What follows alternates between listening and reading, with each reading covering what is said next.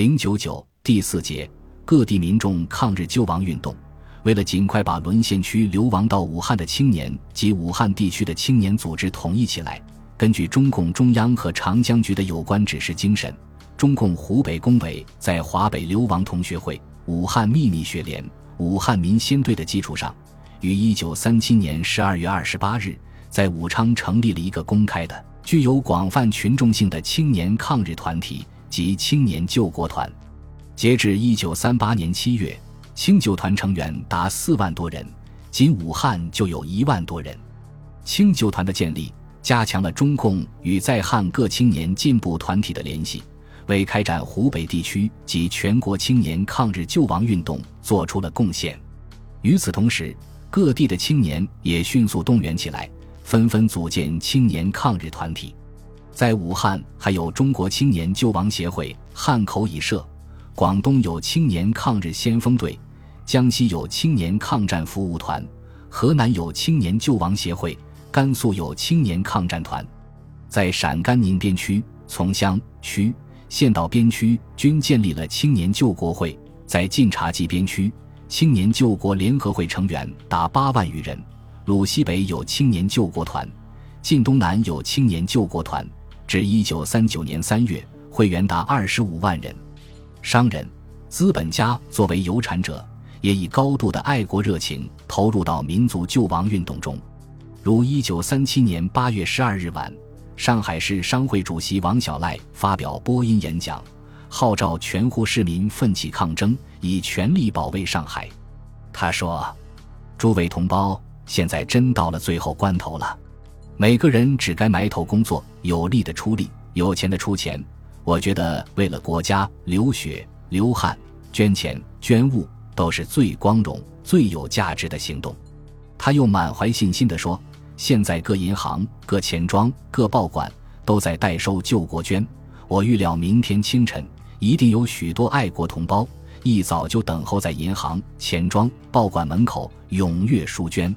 一九三七年九月二日，上海市商会通电各省市商会，就国民政府发行的五亿元救国公债的劝募事宜进行宣传鼓动。通电认为，此次对日抗战关系全国存亡，政府发行救国公债五万万元，是为后继财力、持久制胜之准备，意义重大。何况三十年还本，年息四厘。但使敌人驱出国外，则投资仍旧收回，与完全捐助者不同。通电还宣称，救国公债上海市商界劝募总队业已成立。其募集办法是商店以其资本额承购百分之五，公积款项承购百分之十为标准。店员月薪满五十元者承购百分之十，不及五十元者自由认购，并建议其他各省使商界参酌仿行沪市办法。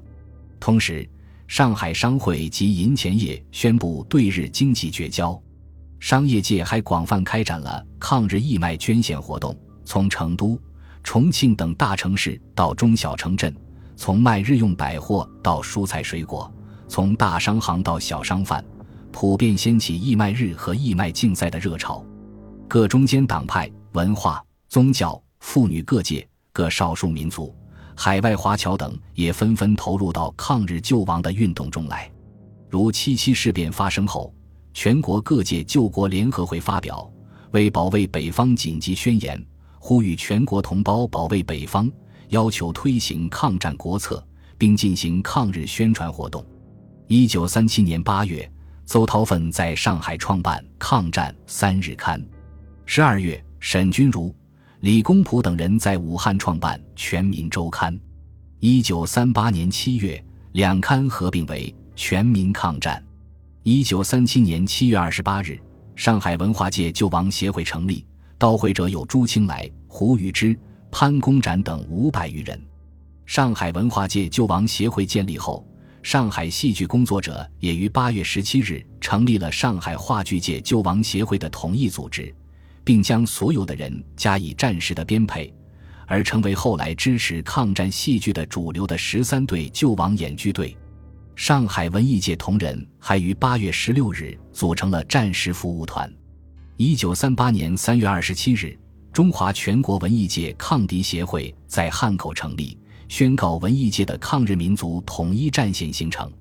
文协以联合全国文艺作家，共同反对日本帝国主义的侵略，完成中国民族自由解放、建设中国民族革命的文艺，并保障作家权益为宗旨。文协是抗战时期中国共产党领导的文艺界统一战线组织，它聚集了全国一大批知名作家，使得文艺界达到空前的团结。文协提出“文章下乡，文章入伍”的口号，对抗战文艺的组织与指导起了极大的推动作用。八一三沪战爆发后，上海宗教界组织僧侣救护队进行抗日救亡活动。其他地区的宗教团体也纷纷以召开反侵略大会或从事募捐等进行抗日救亡运动。一九三七年七月，何香凝等人便在上海发起组织中国妇女抗敌后援会。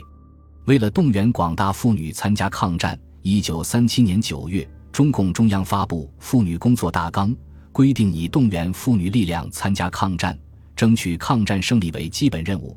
确定将经过统一战线的活动与组织，团结各阶层广大妇女群众在党的周围，并特别注意发动与组织劳动妇女作为党的妇女工作的路线。在中国共产党的领导和影响下，妇女抗日救亡运动在各地相继兴起。动员起来的中国妇女首先建立起自己的团体组织，广东建立了广东省妇女抗敌后援会。广州市妇女抗战同志会、女界联合会等三十多个妇女团体，香港有妇女慰劳会，江西有妇生社、妇改会，上海有妇女界救国会，河南有妇女抗敌协会，武汉有湖北省妇女工作团，各地还建立了各种妇女战地服务团，如西北妇女战地服务团、上海劳动妇女战地服务团等。一九三八年五月。宋美龄在庐山召开妇女界谈话会，邀请各党派、无党派和社会知名妇女参加。宋美龄提出以新生活运动妇女指导委员会作为动员领导妇女参加抗战建国工作的全国性总机构。经过讨论，到会人士表示同意，但建议对新孕妇只会加以改组扩大，以适应战时妇女工作的需要。会议决定以妇指挥为基础。加以扩充，使之成为全国性的、包括各党各派各界的统一的妇女团体总机构，组织动员广大妇女从事抗战建国工作。会议通过了动员妇女参加抗战建国工作大纲，这是一个动员全国妇女团结抗战建国的共同纲领。大纲指出，占国民半数的妇女应该有计划地组织起来。参加神圣的抗战建国工作，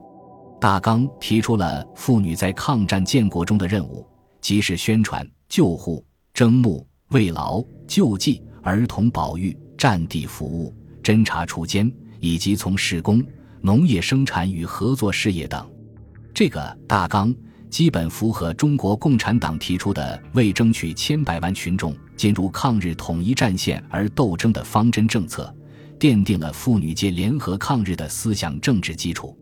座谈会于五月二十五日结束，发表了《告全国妇女同胞书》，号召全国妇女各界领袖，不分党派信仰，在抗日救国的总目标下团结起来，奋起抗日。各少数民族也踊跃投入到抗日救亡的潮流中来。如一九三七年十月，在中共领导下，蒙汉抗日游击队成立，活动于大青山一带。在大青山抗日根据地建立方面发挥了特殊作用，又如回民马本斋带领的冀中回民支队发展迅速，在先后六年中，一共作战八百七十余次，歼灭日伪军三点六万余人。一九三七年七月二十九日，居住在抗战前线的北平回民同胞组成北平回民守土后援会，通电全国：国家兴亡，匹夫有责。是本牺牲到底的精神为我政府及二十九军后盾。日军侵占华北后，利用回族汉奸马良建立所谓中华回教总联合会、中国回教青年团等为组织，各地回包闻讯后，无不义愤填膺，纷纷通电反对，将马良开除教籍，并组织中国回民救国协会，号召广大回民团结奋进，保持爱国荣誉，同马良支流进行针锋相对的斗争。冀中回民组织了抗战建国会及各级分会，将该地区三十万回胞团结在自己周围。包头地区组织西北回民救国会，西安、四川、云南、广西等地回民也纷纷组织抗日团体，开展救亡运动。在归绥，一九三七年十月，中共成立三边工委，次年四月又成立绥蒙工委，积极开展伊蒙。河套地区的抗日救亡运动，先后在乌审、郡王、扎萨克、杭锦、鄂托克等旗建立党的组织，成立了抗敌委员会、战地动委会、西盟会、妇女会等群众组织。在中国共产党的帮助和影响下，蒙古族一些上层人士参加并领导了对日作战。地处祖国西部边陲的西藏同胞积极拥护抗战。班禅九世和热振活佛多次向僧俗大众宣讲抗日救国的道理。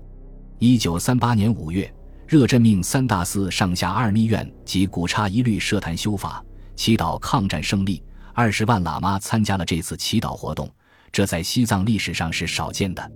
同年九月，热振致电在武汉的国民政府领导人，表示拥护祖国统一，祝愿抗战胜利。著名的喜饶嘉措大师利用一切机会宣传抗战，所到之处或聚众演讲宣传抗日，或诵经读典为国祈祷，听众深受教育和鼓舞。一九三八年九月，他在重庆发表《告蒙藏人士书》，号召努力抗战，挽救国家厄运。本集播放完毕，感谢您的收听，喜欢请订阅加关注。主页有更多精彩内容。